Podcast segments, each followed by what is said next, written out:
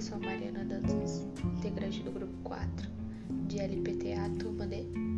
Bom, nós escolhemos um documentário chamado Cico. O documentário ele analisa o funcionamento do sistema de saúde dos Estados Unidos da América. Então analisamos duas resenhas críticas sobre esse documentário. Bem, na primeira resenha, o autor não colocou a bibliografia que deveria ser colocada, como o nome do autor,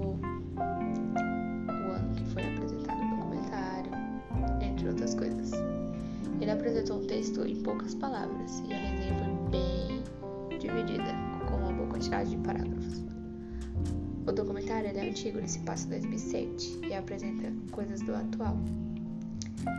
Michel, o autor do documentário, relata experiências vivenciadas por familiares e o uso do serviço de saúde de seu país, relacionados aos Estados Unidos e outros países também. Bom, o resenhista, ele colocou a sua opinião no último parágrafo e citou as comparações encontradas no documentário.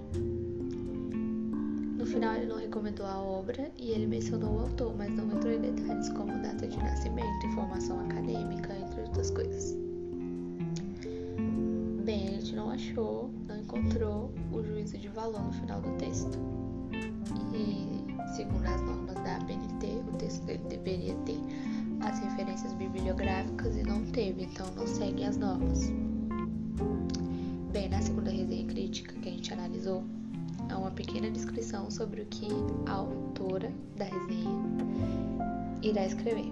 O texto ele não apresenta bibliografia igual ao primeiro, mas a resenha é objetiva e simples.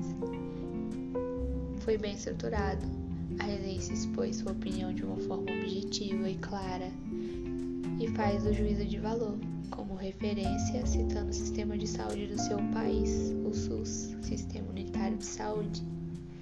Ela chega a citar o autor também, só que de uma forma bem rasa.